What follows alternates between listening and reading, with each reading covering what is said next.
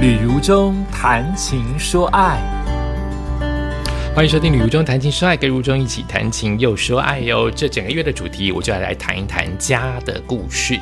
从第一个家是我小时候，也许三到五岁搬进去的一个家，到第二个家是我十八、十九岁，所以也是住了十五年。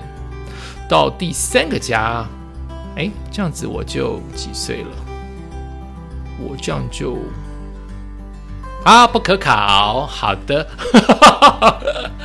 总而言之，就面临了我得有第三个家。有第三个家是我当年的人生出乎意料的事情啊！我都会认为，我就住在爸妈家，我又不是啃老族，就是你们把房子给我嘛，然后呃给我住，让我给你们呃养家的钱。我认为我这样会过一生。当年也没有想到会成家。也没有特地想会单身，总觉得这样子可以跟妈妈相依为命，应该就是这样子一辈子下去了。我是真的这么单纯，虽然我有一些存款，但是我都没有想到把钱变大。我就是一个非常苦干实干的笨蛋哦，不会钱滚钱的人。可是有一天，忽然我妈妈她去看病，医生给她严重的警告，说我妈会膝盖退化。并且说，这个退化到一两年之内会非常非常的严重跟糟糕。然后更有趣的事情，等一下我打一个字，因为我的 rundown 大纲在电脑里面，它过一段时间就会，荧幕保护程式把它盖掉。好，先看到了，呃，然后后来甚至我妈妈又因为去算命的关系，通偏偏那个算命的鸡童。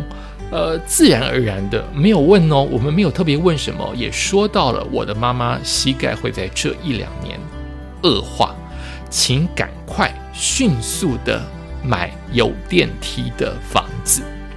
哇，完全出乎我的人生预料。第一个，我哪来的钱买房子？对，你可以把现在住的第二个房子卖掉，有一笔钱去买新的房子，但。是他的老本，他不要，所以变成我得去买房子。很奇怪，为什么是我买房子，而不是我哥买房子呢？这就是家族史啊！我妈妈跟我比较亲，然后再加上最后这几年都是我跟妈妈住，所以这件事情自然而然的变成我要去买一个新房子，跟妈妈一起住。家族有一些，每个家族都有一些。不成文的文化、历史秘密或是典故，我也不知道为什么，自然而然的，我这个单身汉就得要买一个房子，为了避免妈妈老化，然后这个房子得有电梯，然后被跟妈妈要一起住。哦，当年没有什么孝不孝顺，只觉得这是我们吕家自然而然的典故跟传统。我就接受吧。好，所以不是哥哥买，是我买；不是哥哥接妈妈去住，是我接妈妈去住。所以我马上就面临的就是我哪来的钱呢？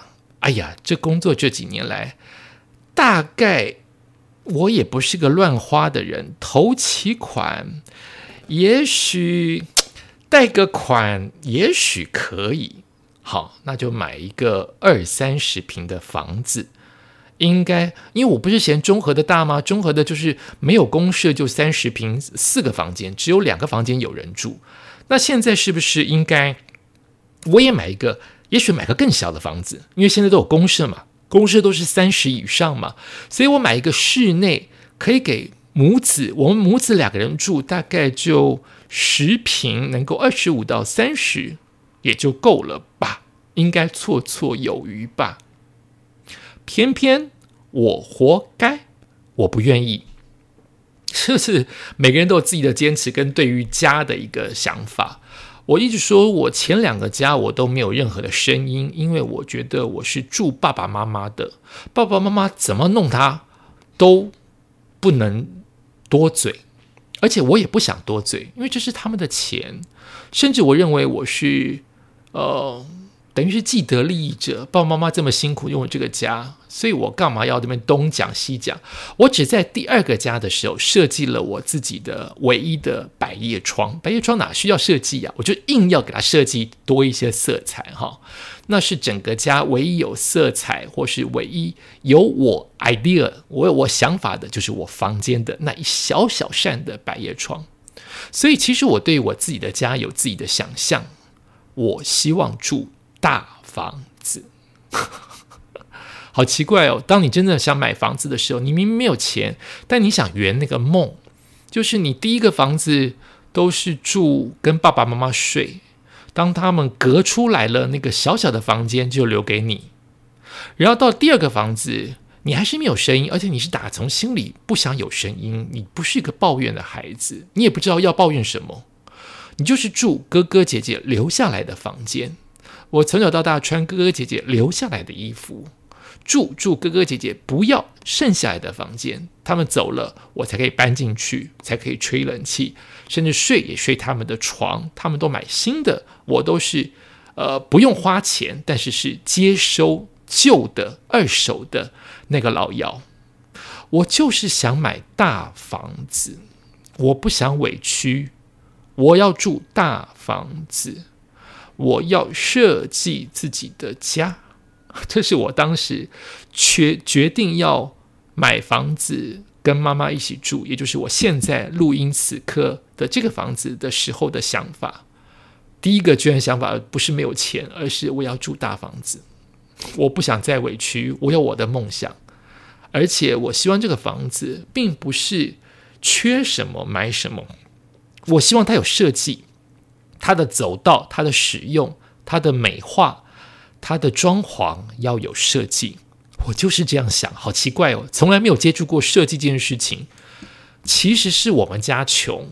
或者是说，很多人住公寓就是这样嘛？爸爸妈妈的房子这边补了破了就漆个油漆，这边缺一个柜子就钉个柜子，这边的门坏了就补补贴贴，大概就这样过了余生。可是我不知道从哪个脑子开始有这个浅浅的意识在心里，就是我要买大房子，而这个房子每一间我都要设计，所以我现在准备的钱就变成更紧了。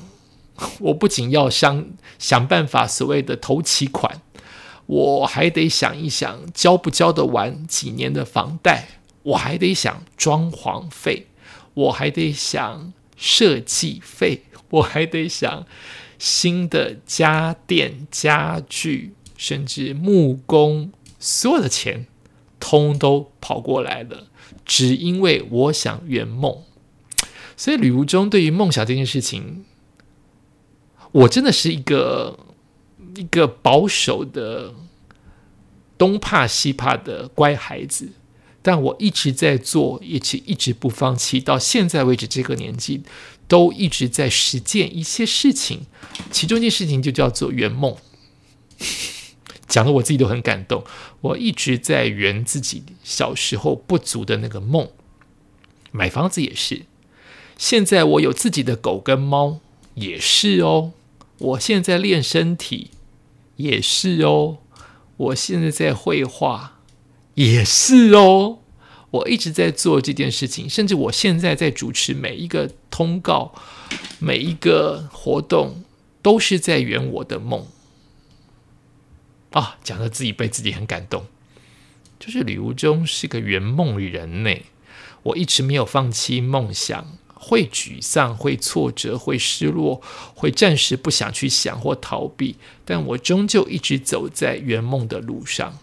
我没有想到有圆了这么大的一个梦，叫做买一个大房子啊！当然，对我来说，你的房子大房子要一百平，甚至住在中南部的人都住透天厝，一次就四层楼。没有，对我来说，我的大房子就从原本的三十平变成五十平就好了。对我来说，这就是大房子，而且只有我跟我妈住四个房间。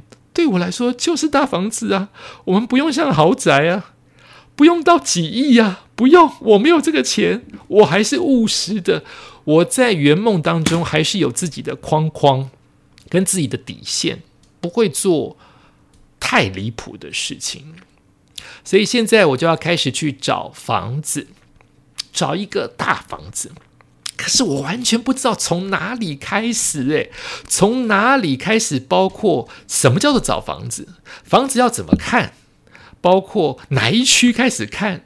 包括看这一区房子要从哪边开始？东南西北哪一点？一到一百点，到底从哪里开始看？完全零概念。因为我这么多年来的求职生涯、求学生涯，没有碰过跟房子有关的任何事情。包括前两栋的房子都是我爸、我妈、我哥、我姐，尤其是我爸跟我姐他们去伤脑筋的，我完全不懂。我前年开始的贷款都不懂，什么都不懂，什么都从头学起，还走音，这样子来买房子。但是我这边有迫在眉睫的一个计划表，叫做医生说一年之内。你妈妈的膝盖就会退化，基童说，一年之内你妈妈的膝盖就会严重退化，所以好像这一整件事情就变成刘忠，这一年你得买到你梦想中的房子，怎么开始，怎么做？现在想想觉得很不可思议，当时就是一个工大，就觉得哈，一年之内买成。买得成吗？就好像徒步环岛一样，第一天怎么开始啊？一年之后真的走完了？哎，也是一年哈。徒步环岛一年，买房子也是一年。到底家的故事要如何往下进行呢？下集继续请您收听《旅游就谈情说爱》，拜拜。